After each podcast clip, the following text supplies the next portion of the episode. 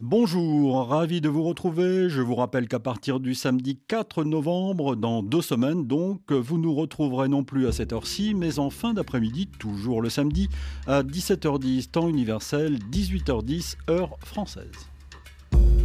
Une semaine d'actualité.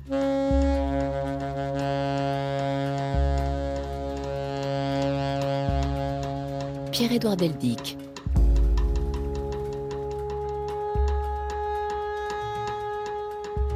Nous allons donc revenir sur cette jour d'actualité grâce au reportage de la rédaction bien sûr. La guerre entre Israël et le Hamas va être une nouvelle fois au cœur de cette émission. Guerre qui parfois divise les familles. Tenez, à Tel Aviv, Muriel Paradon a rencontré lundi, avant le déclenchement de l'opération israélienne à Gaza, donc, une famille qui s'oppose sur ce conflit. Sur la plage quasi déserte de Tel Aviv, Ben et Mayan, deux frères et sœurs, sont venus faire quelques pas pour respirer un peu entre deux alertes à la roquette. La bande de Gaza n'est pas loin. Leur vision du conflit avec les Palestiniens est très différente. Ben, 34 ans, guide touristique à Jérusalem, est pour une opération massive à Gaza. Ses positions sont radicales. Aussi longtemps que le Hamas sera à Gaza, on ne pourra pas faire vraiment la distinction entre des civils palestiniens normaux et les terroristes du Hamas. Ils sont tous pareils. Le Hamas éduque les gens à haïr les Israéliens et à commettre des attaques terroristes contre des innocents en Israël. Sa sœur Mayan, 39 ans, chorégraphe à Tel Aviv, est plus modérée. Elle pense qu'il faut tout faire pour épargner les civils palestiniens à Gaza. Les gens innocents à Gaza peuvent être sauvés.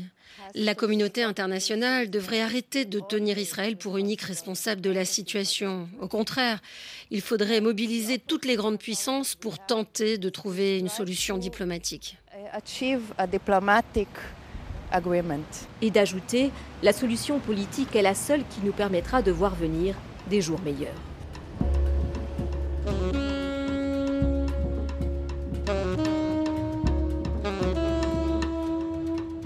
L'évolution du conflit à suivre évidemment dans nos journaux. Une semaine d'actualité, merci de votre fidélité.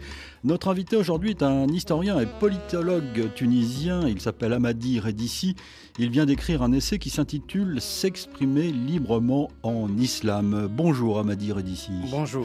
Vous êtes professeur de sciences politiques à l'université de, Tunis et votre livre vient à point nommé euh, pour faire le, clair, la, répondre à des questions que nous nous posons sur la liberté d'expression euh, en islam. Mais d'abord, quel est votre sentiment général, vous qui vivez tout ça de Tunis? Votre opinion sur euh, ce conflit euh, qui euh, s'est déclenché entre Israël, cette guerre, après l'attaque odieuse du Hamas en Israël Écoutez, j'éprouve de la peine et de la tristesse. Et en tant qu'intellectuel, en tant que quelqu'un qui a été nourri par des ouvrages en relation avec les Lumières et l'école de Francfort, je compatis au sort de ceux qui considèrent à raison que ce qui leur arrive aujourd'hui euh, n'a pas eu lieu depuis euh, la Deuxième Guerre mondiale. En même temps, ces actes sont horribles et insoutenables. Euh, mais pareil, évidemment, tous ceux qui disent cela ne sont pas forcément euh, euh, n'ont pas, forcément pas un point de vue unilatéral. Euh, je suis dans cette posture qui, à la fois, condamne ces actes, odieux, encore une fois, insoutenables et inhumains, mais en même temps ne pas penser que à ces mêmes personnes qui se considèrent comme humanistes ou universalistes, ne pas compatir également au sort des Palestiniens et ne pas soutenir la cause palestinienne, le droit à l'autodétermination et le respect du droit humanitaire dans la guerre. Euh, par contre, ce que je remarque, et ça, c'est, ce n'est plus moi, c'est tout simplement le, le constat. Il y a très peu de personnes dans nos sociétés arabo-musulmanes qui abordent ce conflit avec un regard critique, c'est-à-dire qui se remettent en question ou ont une posture distante par rapport à le, malheur que s'épissent les Palestiniens. Je veux dire par là, il n'y a pas de position, une tierce position. Il n'y a pas de position mesurée. Il n'y a pas eu de position tempérante qui critique à la fois euh, l'ébris et là c'est Harari, l'auteur de, de Sapiens, qui le dit, l'ébris euh, d'Israël, mais qui évidemment ne, ne, soutiennent pas les actes qui sont motivés par le désespoir de Hamas. Au point que, évidemment, ce désespoir peut mener euh, au suicide, même le suicide altruiste au sens de Durkheim, comme évidemment le bris peut mener, comme le, disent les anciens, à la tyrannie. Ce qui veut dire que beaucoup d'intellectuels, à dire d'ici, euh, sont emportés eux aussi par les passions, en fait. Absolument. Euh, ils sont emportés par les, ce qu'appelle Spinoza les passions tristes. Et franchement, il n'y a que des postures, des, ben, encore une fois, celles qui se posent euh, en termes de lumière, des postures d'un homme de lumière et nourri comme le, je, l'ai été personnellement à l'école de Francfort, qui évidemment reconnaît que... Qui donne le primat à la raison. Le primat à hein. la raison. Euh, il ne faut pas que la raison s'éclipse pour parler comme Adorno et Horkheimer. Alors, Amadi d'ici, avant de parler de la liberté d'expression en islam, je voudrais que nous revenions sur ce qui s'est passé dans la région ces derniers jours, ce qu'il faut retenir de la situation en Israël et à Gaza. Ce qui se passe aujourd'hui, évidemment, est à suivre dans nos journaux. Au moins 200 euh, personnes, donc, le chiffre semble revu à la baisse, les chiffres sont toujours discutables, ont été tués mardi soir donc, dans l'enceinte d'un hôpital de la ville de Gaza dans un tir imputé par le Hamas à Israël qui a démenti au 11e jour de la guerre déclenchée par l'attaque sans précédent du mouvement palestinien sur le sol israélien à Jérusalem ce jour-là, Michel Paul. Un porte-parole de l'armée israélienne indique que la frappe sur l'hôpital est le résultat d'un tir défaillant de roquettes du djihad islamique palestinien. Israël, ajoute-t-il, ne cible pas les hôpitaux. Ce drame est intervenu au moment où des salves de roquettes étaient tirées depuis l'enclave palestinienne sur le centre d'Israël, notamment sur la région de Tel Aviv. Un regain de violence qui pourrait être le résultat de l'élimination dans le courant de l'après-midi d'Ayman Nofal, le commandant de la brigade centrale des brigades Ezzadine El-Qassam, la branche armée du Hamas, un des chefs de guerre du Hamas les plus ciblés par l'armée israélienne. À Ramallah, une importante manifestation a eu lieu immédiatement après la frappe sur l'hôpital de Gaza, appelant à la démission du président palestinien Mahmoud Abbas. Les forces de sécurité palestiniennes ont tiré des grenades de gaz lacrymogènes pour disperser les manifestants. Et en Israël, on estime qu'à quelques heures de la visite prévue du président Joe Biden à Tel Aviv et à Amman, les actes de violence vont encore redoubler d'intensité. Des milliers de personnes ont manifesté mercredi à travers le monde arabe, exprimant leur indignation après cette frappe meurtrière contre un hôpital de Gaza qu'ils imputent à Israël, malgré le démenti d'Israël, répétons-le. D'importants rassemblements donc ont eu lieu à Amman, Tunis, Beyrouth, Damas et d'autres capitales, et en Cisjordanie également. Reportage d'Alice Froussard. À Jenin, c'est le choc, l'horreur, lorsque les habitants apprennent pour cet hôpital frappé à Gaza, ces centaines de Palestiniens qui ont perdu la vie. Très vite, les mosquées de la ville résonnent, elles appellent un rassemblement massif. Le peuple de Jenin n'accepte pas l'injustice ni la douleur du peuple de Gaza. Une manifestation a été organisée pour protester contre les crimes de guerre qu'Israël a commis. Mais ici, à Jenin, l'autorité palestinienne, ses traîtres, ses espions, ont voulu la supprimer. Grâce à la résistance, nous avons pu garder la tête haute et que Dieu nous sauve d'Abou Mazen et de son autorité.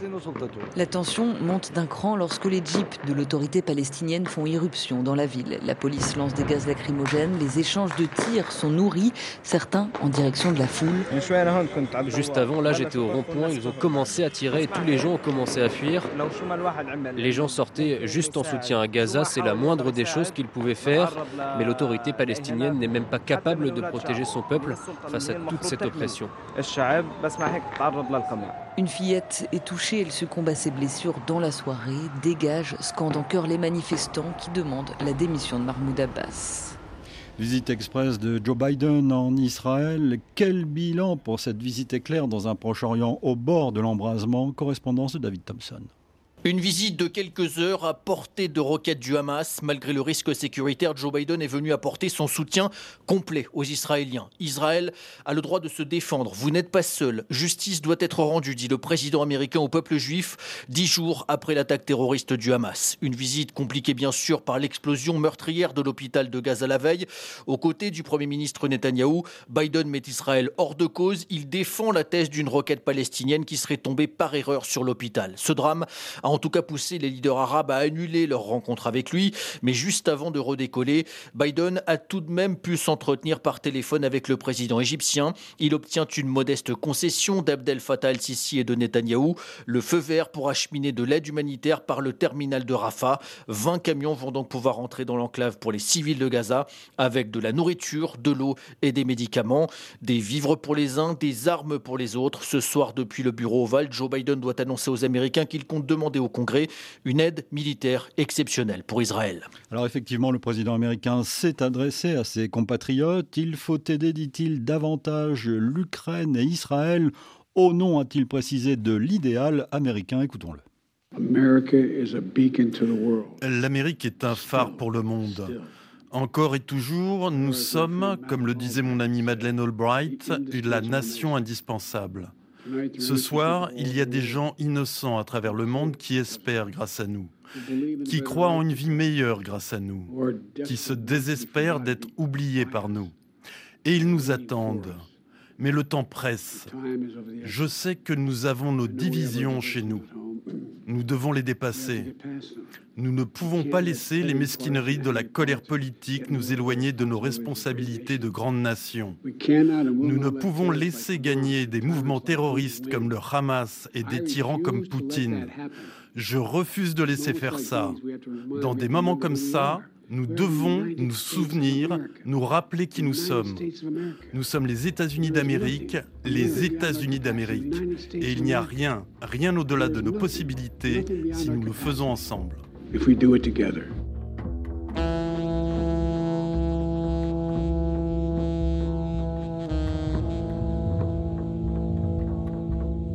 Suite d'une semaine d'actualité en compagnie de notre invité Amadi Redissi qui vient d'écrire un essai dont nous allons parler dans un instant qui s'intitule S'exprimer librement en islam aux éditions du Seuil.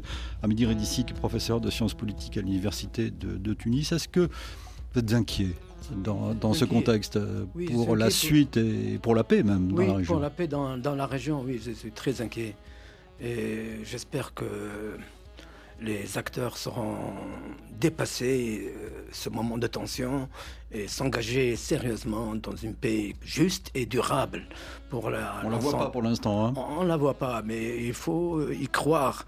Euh, ceux qui écrivent et disent que ce conflit-là nous éloigne encore plus de, de la paix n'ont pas d'autre alternative que la guerre, la guerre perpétuelle, mais pas la guerre perpétuelle au sens kantien, mais la guerre perpétuelle entre deux, peuples et deux, et deux religions qui se prolonge indéfiniment. Amadi Redici, parlons du thème de votre livre. Et là, je vous pose la question euh, un peu brutalement. Euh, reprenant votre titre, peut-on s'exprimer librement euh, en islam aujourd'hui? L'islam étant un vaste domaine qui est à la fois une ère géographique et une ère culturelle. Vous, au cœur de votre livre, il y a ce combat constant à travers les siècles entre ce qu'on appelle l'islam des Lumières et ce que l'on appelle aussi l'islam des ténèbres sur cette question, notamment. Oui. Euh, est-ce qu'on peut s'exprimer librement en islam?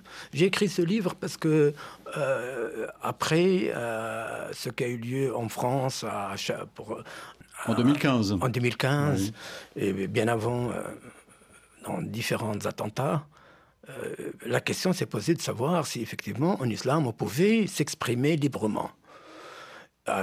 au lieu de répondre de manière concrète et euh, euh, sur l'actualité, j'ai mené une enquête historique sur ce qui se voit, ce qui ne se voit pas, ce qui se dit, ce ne se dit pas, et ce qui se pense et ne se pense pas.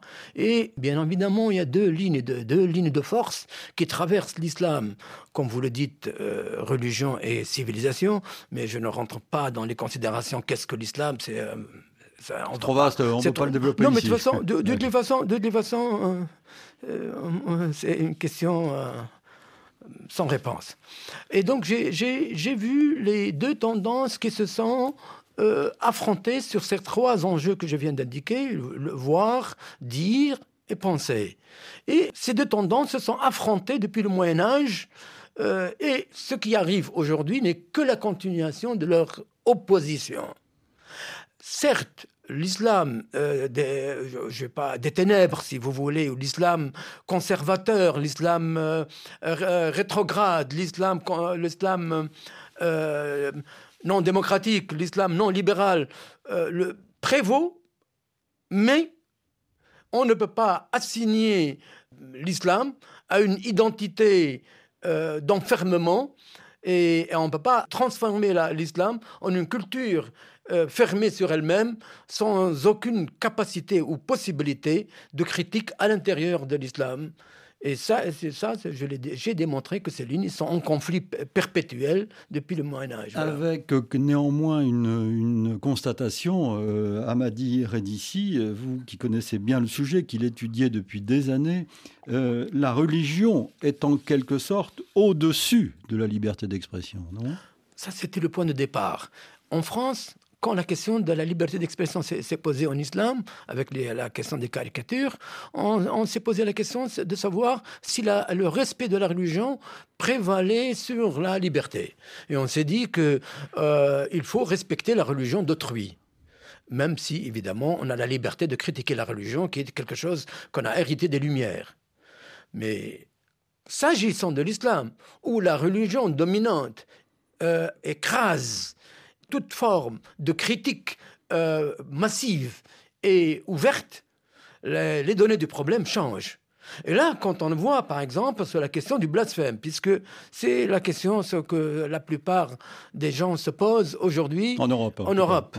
Et quand on voit sur la question du blasphème que sur la question du blasphème, il y a euh, une attitude pratiquement commune, euh, formatée depuis l'âge médiéval, par, d'une part, le droit islamique qui a posé, qui a mis en place l'armature théorique de l'interdiction du blasphème, qui se prolonge dans le droit positif contemporain.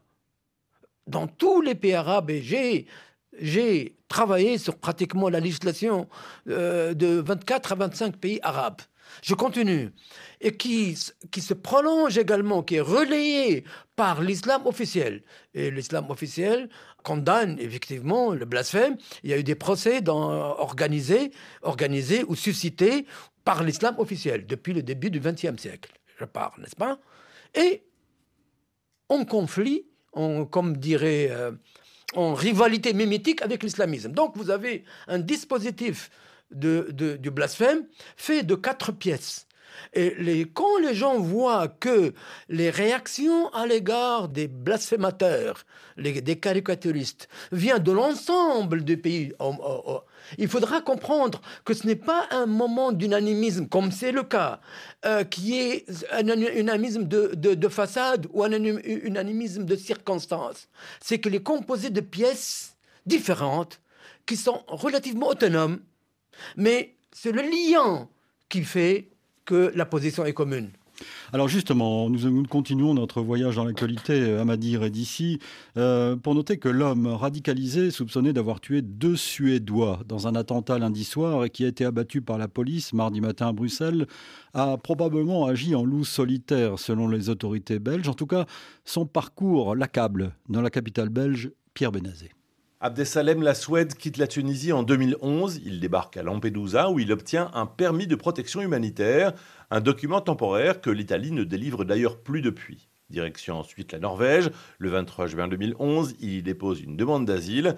Elle est refusée car il n'est pas éligible à la protection venant d'un pays considéré comme sûr.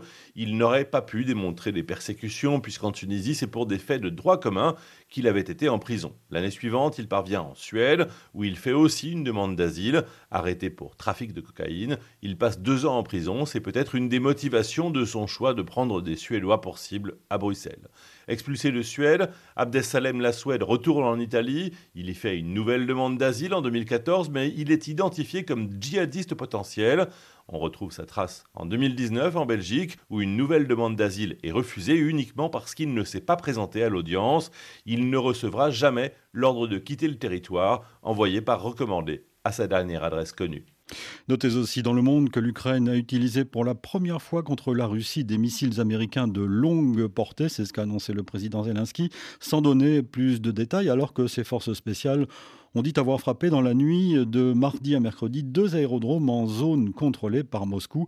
Sachez également que la commission électorale de Pologne a confirmé mardi la victoire de l'opposition pro-européenne aux élections législatives de dimanche dernier qui ont mis fin à huit ans de gouvernement du parti populiste nationaliste droit et justice. Suite de notre voyage dans l'actualité en compagnie de notre invité Amadi Redissi, euh, qui vient d'écrire donc cet essai qui s'intitule S'exprimer librement en islam. Nous y sommes là dans le blasphème. Euh, il faut rappeler qu'en Suède, l'été dernier, en juin, juillet, il me semble, euh, des individus ont brûlé le, Coran et que ça a provoqué là aussi une réaction dans le monde arabe, pour parler globalement. Oui. là, il faut faire une distinction entre le blasphème et brûler le Coran, ou l'autre fait du Coran. Le blasphème relève de l'ordre du dire. Et sur ça, la question se pose de savoir si on a le droit de critiquer la, religion. J'ai démontré dans ce livre qu'on pouvait critiquer la religion dès l'âge classique, et de façon libre, avec euh, des formes d'athéisme, au point que Sarah Strumza, qui a écrit Free Thinkers in Islam, a dit que l'athéisme est une spécificité musulmane à l'âge médiéval. Donc, le blasphème, c'est quelque chose. Brûler le Coran est autre chose. Ça relève des actes matériels sacrilèges, comme euh, profaner des temples, ou euh, des mosquées, ou des, lieux de culte. Donc ça relève de l'ordre de l'agir. Et ça, c'est un acte qui est euh, condamnable et condamné par toutes les, religions. Sachant quand même, juste pour l'histoire, que le Coran que nous connaissons, la Vulgate, c'est constitué sur la base de brûler le Coran. Bon, ça ne veut pas dire qu'il faut le brûler. Mais je veux dire ça, juste pour l'information, juste pour information. On a dû brûler, ça c'est le récit dominant, on a dû brûler les, euh, tous les exemplaires du Coran autres que la Vulgate pour maintenir un unicum qui est évidemment le Coran à notre disposition aujourd'hui. Mais il y a l'histoire de la pensée euh, musulmane est émaillée de tout à fait des livres qui ne sont pas ceux du Coran, n'est-ce pas? Hmm. Évidemment, à, Razeli, je vais pas commencer à citer des noms. Le dernier en date, il y a Razeli ibn Hazm. Le dernier en date, bien sûr, c'est Averroès. Un an qu'on a, on, on, organisé des deux autodafés de livres à l'âge médiéval. Euh, ce n'est pas un crime, pourvu que ça ne soit pas le Coran. Quelle est l'évolution générale? Vous l'analysez dans le livre, vous parlez beaucoup du Moyen Âge, de l'époque classique et du, de l'époque contemporaine, euh, si je peux diviser euh, le temps en de telles périodes. Et on a quand même l'impression d'une régression, non? Oui, malheureusement. vous euh, nous expliquez très brillamment dans, dans, quelques pages que à l'époque du médiéval, on pouvait rire, se moquer. Malheureusement. Vous savez, et, ça, la raison, la raison, elle est, je ne dis pas qu'elle est simple, mais disons, la raison est, relativement euh, évidente. C'est qu'évidemment, l'islam a été euh, destitué de, sa, de son hégémonie, de sa suprématie. À l'âge médiéval, il pouvait, il pouvait se, se permettre parce que c'est la gloire impériale qui permettait qu'une civilisation qui s'étalait des frontières chinoises pratiquement à ceux de l'Indonésie, de ne pouvait pas contrôler avec les moyens techniques tout ça, que des, des opinions dissidentes et des opinions, des critiques libres de la religion pouvaient se développer avec le rétrécissement et la création des États-nations, chaque État contrôle une portion de territoire qui n'est pas grande et la naissance de la bureaucratie d'État, la naissance des États modernes. Chez nous, c'est accompagné d'un autoritarisme. Et là, il faut en parler, parce que souvent, les intellectuels libres, chez nous, critiquent uniquement là, les islamistes. Il faut aussi critiquer l'autoritarisme. Cette histoire du blasphème n'est pas due seulement, comme je le lis souvent, à, la part maudite de l'islam, c'est-à-dire l'islamisme. Elle est due également au fait que les États eux-mêmes ils participent. Donc pareil pour cela, la critique s'est fermée, c'est refermé, euh, l'islam s'est refermé sur lui-même, la critique est de moins en moins acceptée parce qu'il y va de pouvoirs autoritaires en place.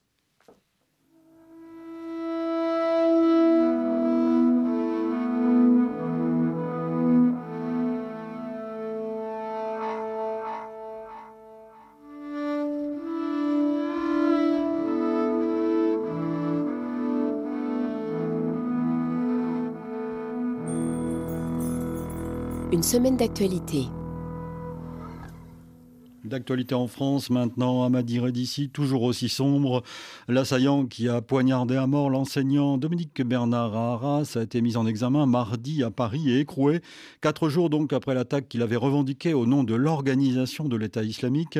Mohamed Mogouchkov, 20 ans, a été mis en examen par un juge d'instruction antiterroriste pour assassinat et tentative d'assassinat en relation avec une entreprise terroriste ainsi que pour association de malfaiteurs terroristes criminels.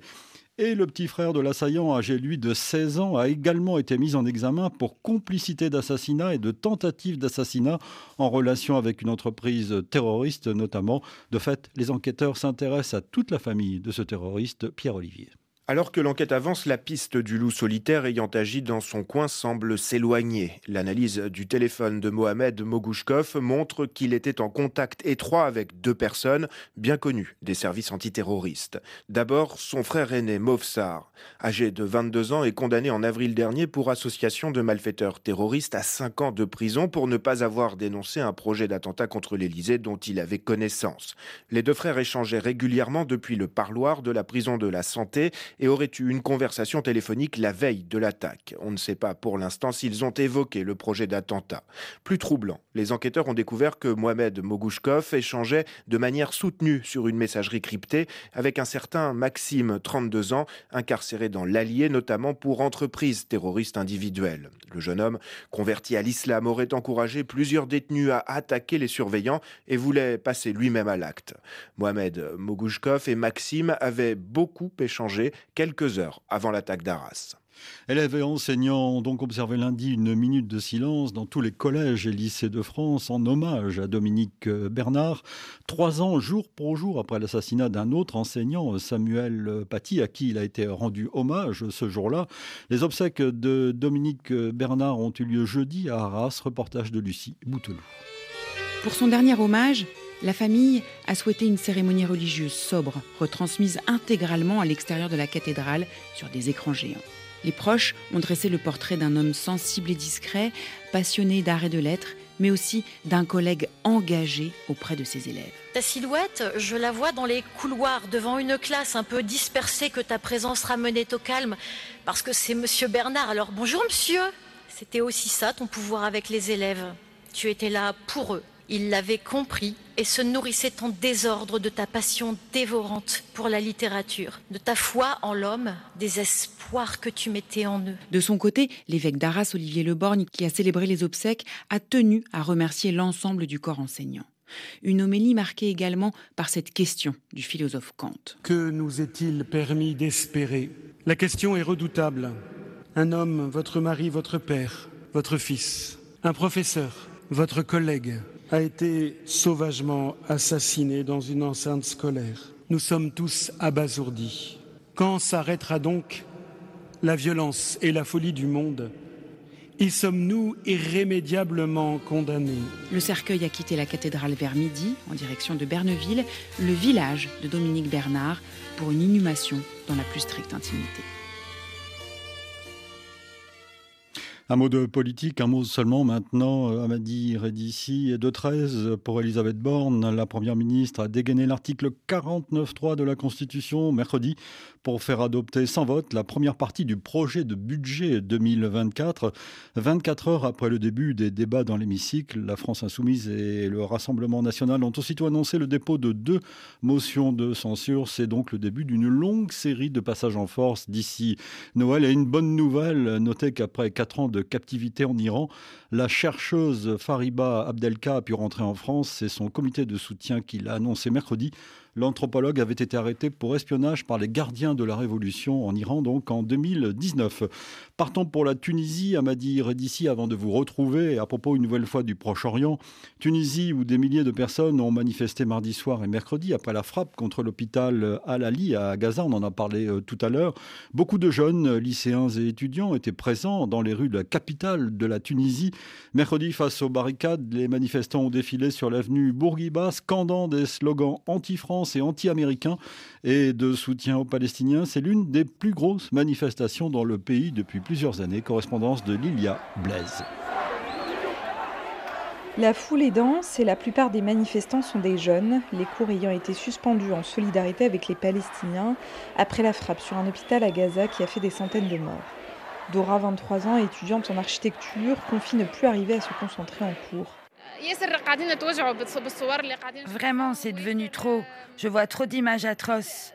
J'en peux plus de voir à quel point c'est choquant. Je sais que notre mobilisation ne compte pas beaucoup, que l'on est un petit pays avec une économie en crise, mais au moins je me dis qu'on les aide en partageant ce qu'il se passe et en exprimant notre soutien. JN, 49 ans, et fonctionnaire, est venu superviser ces deux filles, des collégiennes qui ont voulu manifester en soutien aux Palestiniens. C'est une cause qui nous réunit à travers les générations, même si nos enfants sont encore plus sensibilisés avec tout ce qu'ils voient sur les réseaux sociaux. Zafer Zriri, député du Parlement, défile avec d'autres élus aux côtés des manifestants. Nous sommes venus aussi pour dénoncer les positions de certaines ambassades occidentales dont les pays soutiennent ce que fait Israël. Et notre rôle en tant qu'élus est de voter le plus vite possible le projet de loi qui criminalise la normalisation avec Israël. La manifestation a continué jusque tard dans la soirée mercredi, avec d'autres protestations dans le reste du pays, soutenues par le président Kais Sayed qui a appelé mardi les Tunisiens à se mobiliser pour les Palestiniens. Suite d'une semaine d'actualité, Amadi Redissi, vous écoutez tous les reportages avec attention et notamment celui-ci euh, euh, à Tunis. Euh, j'imagine, j'imagine évidemment que la mort de Dominique Bernard, comme celle de Samuel Paty il y a trois ans, ces morts vous ont touché, vous, l'enseignant? Oui, absolument. Dans ma chair vive, effectivement, la mort d'un enseignant est, toujours un, drame incommensurable.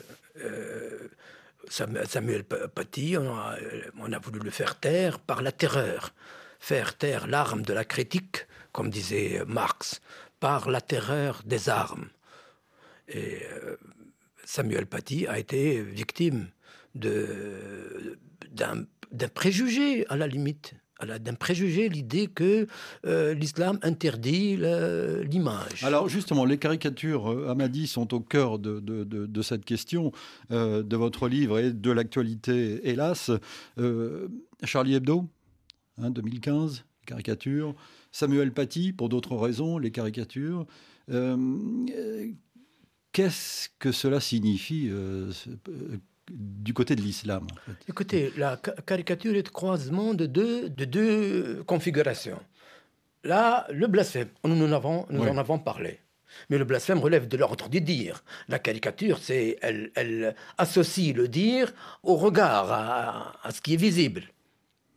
Et là, il y a un mythe qui circule depuis le Moyen Âge que l'islam interdit euh, euh, la représentation figurée j'ai toute une partie là, sur ce. Un mythe, dites-vous euh, Oui, c'est un mythe parce que effectivement, c'est un mythe basé sur le Coran. Que ce or, le Coran n'en dit rien. Mythe, disons, fiction, voilà, dans, dans le sens un montage, pour, euh, pas un montage euh, doctrinal, beaucoup plus qu'un mythe. Bon, je n'ai pas utilisé ce terme d'ailleurs dans le livre. Non, non, c'est un montage doctrinal à partir d'éléments épars dans la tradition euh, orale et qui a construit une doctrine, mais qui est contrebalancée par une autre. Et j'en fais état. La doctrine de, des deux calames. L'image ou la représentation figurée est, un calam, c'est-à-dire une sorte d'écrit, au même titre que le pinceau est, est un second calam, et là, il y a une théorie des deux calames dont je fais état et personne, non, très peu de gens connaissent cette théorie. Maintenant, au 19e siècle, je termine, et le, prophète a été représenté depuis le 13e siècle, y compris jusqu'au 20e. Et nous avons des, représentations, nous avons des, livres illustrés depuis le 13e siècle sur ces, ces questions. C'est au 20e. Voilà, c'est pourquoi je réponds une, une, deuxième fois à votre question qui, me, qui, consiste à dire que l'islam s'est refermé sur lui-même plutôt euh, aujourd'hui plutôt qu'à l'âge médiéval.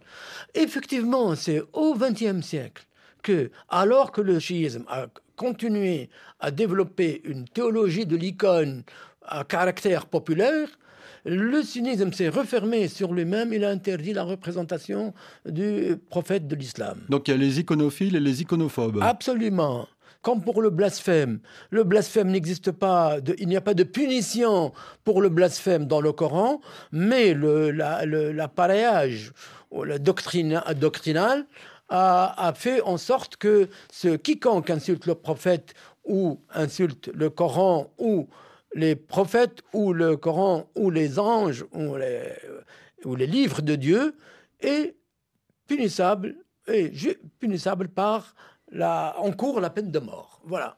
Donc ça aussi, c'est un montage. Maintenant, ceux qui agissent à partir du blasphème agissent à partir d'un corpus qui est né au XIIe siècle.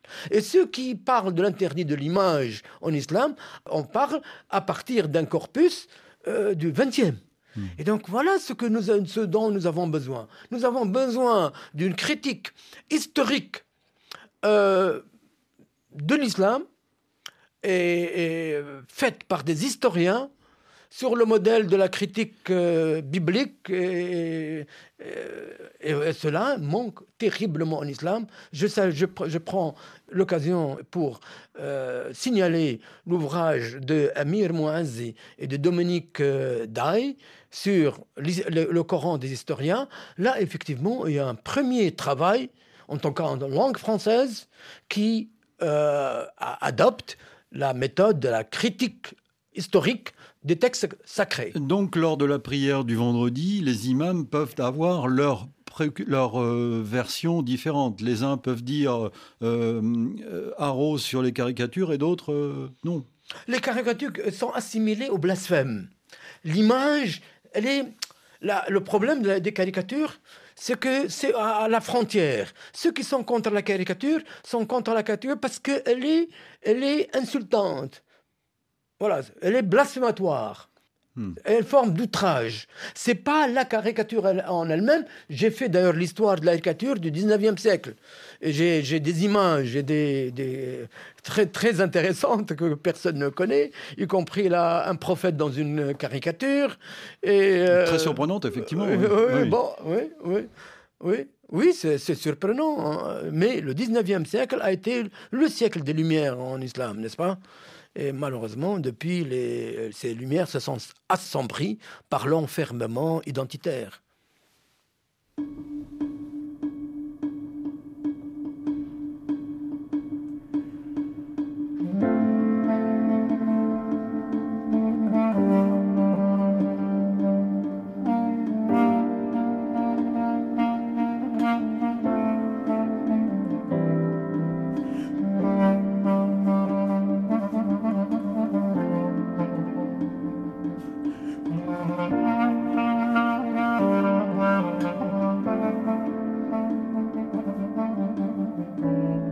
Écrire par courriel semaine.actu.rfi.fr. Notre adresse électronique, donc, merci pour vos messages. Je salue quelques-uns d'entre vous, comme chaque samedi. Je salue Tossi, Guémilou et Aladin qui vivent à Yaoundé et nous écoutent. Merci. Bonjour à Faustin, à Goma, à Mohamedou, à Garoua, à Mamadou, à Conakry.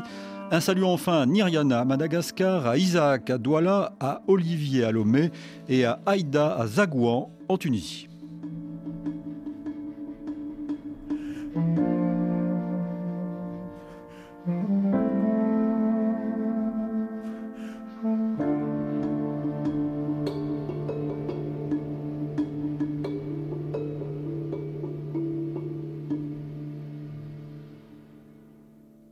Semaine d'actualité. En Afrique, cette fois, à Madiré d'ici, au Soudan d'abord, alors que la guerre dure depuis six mois, depuis le 15 avril dernier, pour être précis, entre le chef de l'armée, le général Abdel Fattah al-Bourhan, et le chef des paramilitaires, le lieutenant-général Mohamed Hamdan Daglo, dit Emeti, la situation humanitaire est vraiment catastrophique. Plus de 5 millions de déplacés, 25 millions de personnes, soit la moitié de la population ont besoin d'aide alimentaire et un conflit qui s'enlise. Organisations et observateurs dénoncent l'inaction de ce que l'on appelle la communauté internationale. Il y a des guerres qui ne mobilisent personne. Alexandra Branchon. Le silence de la communauté internationale est assourdissant, commente un humanitaire sur les réseaux sociaux. Six mois après le début du conflit, aucune des trois médiations pour obtenir un cessez-le-feu entre les deux belligérants n'a abouti. Trop de médiations, un manque de stratégie, de volonté politique, souligne un chercheur, et des acteurs régionaux aux intérêts divergents qui attisent le conflit. L'Arabie saoudite et l'Égypte, qui ont tout fait pour torpiller les discussions avec les civils l'an dernier, soutiennent aujourd'hui le général al-Bourhan.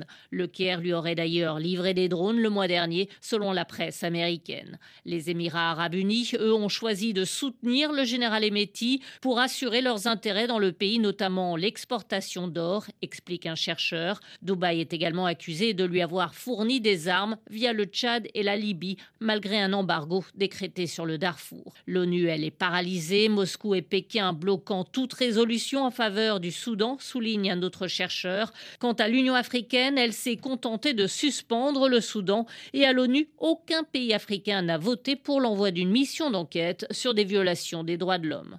Et à propos de l'ONU, notez aussi que le Conseil de sécurité a accepté d'un commun accord de considérer le retrait graduel du Congo de la force onusienne déployée là-bas, forte euh, présence. Cet automne, le président de la République démocratique du Congo puis le gouvernement ont demandé à l'ONU à plusieurs reprises que ce retrait soit accepté. Le Conseil leur a répondu cette semaine par une déclaration qui lance les bases du retrait de la MONUSCO à New York. Karine c'est un signal qu'attendait depuis plusieurs semaines le président Félix Tshisekedi ainsi que le gouvernement congolais. Le Conseil de sécurité a été hier au-delà de prendre acte des requêtes de Kinshasa. Dans cette déclaration, il lance les bases du retrait de la MONUSCO de la RDC. Il encourage l'exécutif congolais et l'ONU de présenter le mois prochain un plan de désengagement progressif et ordonné des casques bleus. Il appelle par ailleurs le Congo et le Rwanda à intensifier le dialogue pour la paix, condamne tout soutien au groupe armé du M23 et encourage à la bonne tenue des élections en 2023. L'ambassadeur congolais s'est félicité de cette prise de position qui devrait permettre de baisser les tensions entre la population locale et la MONUSCO selon lui. Difficile de savoir si les désengagements forcés de l'ONU ces derniers mois par les pays hôtes que sont le Mali, le Soudan ou le Niger ont poussé le Conseil, ou si l'affaire des huit casques bleus arrêtés pour avoir entretenu un système de prostitution près de leur base a influencé cette décision. Enfin, un mot de la situation au Niger. Coup de fusil à l'aube et déplacement de blindés. La situation était confuse. Jeudi dans la soirée, la junte a expliqué que le président renversé, Mohamed Bazoum, et son entourage avaient tenté de s'évader. Des proches de l'ex-président expliquaient de leur côté que leur téléphone portable avait été confisqué et que Mohamed Bazoum avait été séparé de sa femme et de son fils est à suivre évidemment dans nos journaux.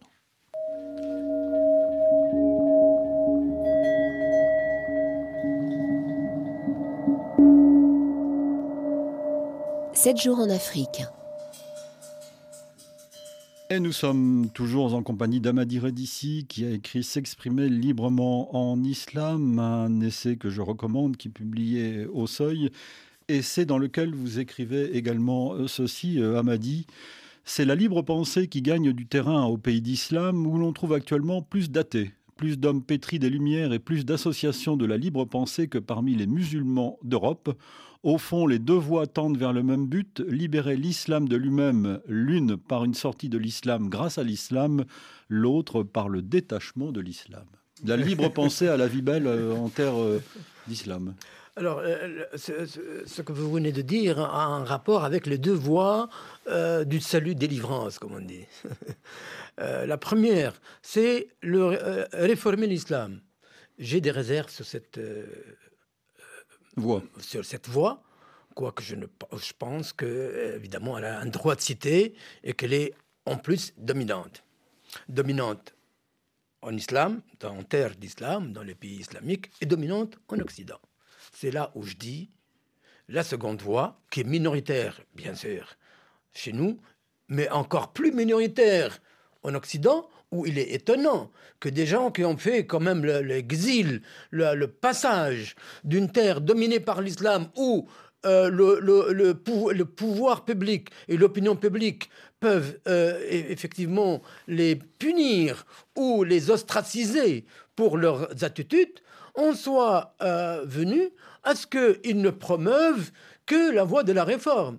Et je suis franchement étonné. Hmm. Et c'est la raison pour laquelle je dis, et c'est des faits, qu'il y a plus de laïcs et de libres penseurs en terre d'islam, dans les pays musulmans, y compris des athées, et là c'est l'enquête de Dominique Avant, une enquête du Monde également le montre, où les gens affranchis de la tradition et affranchis de la religion sont, se recrutent parmi les jeunes et pas parmi les intellectuels.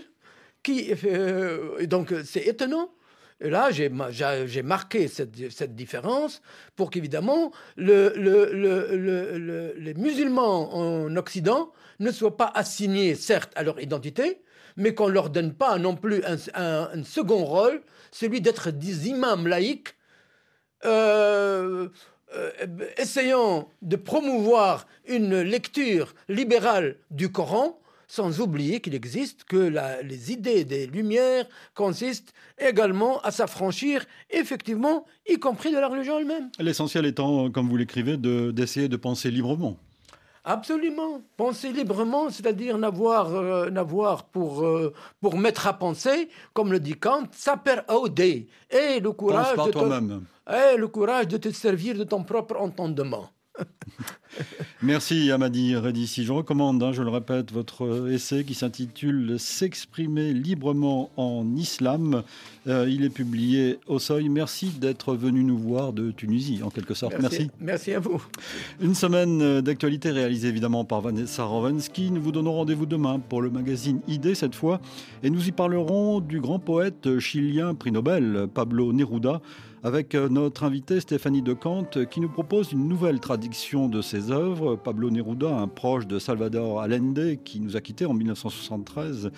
Idée à 15h10 temps universel, 17h10 heure française demain. Bon week-end, bonne semaine. Dans un instant, l'actualité du monde sur RFI.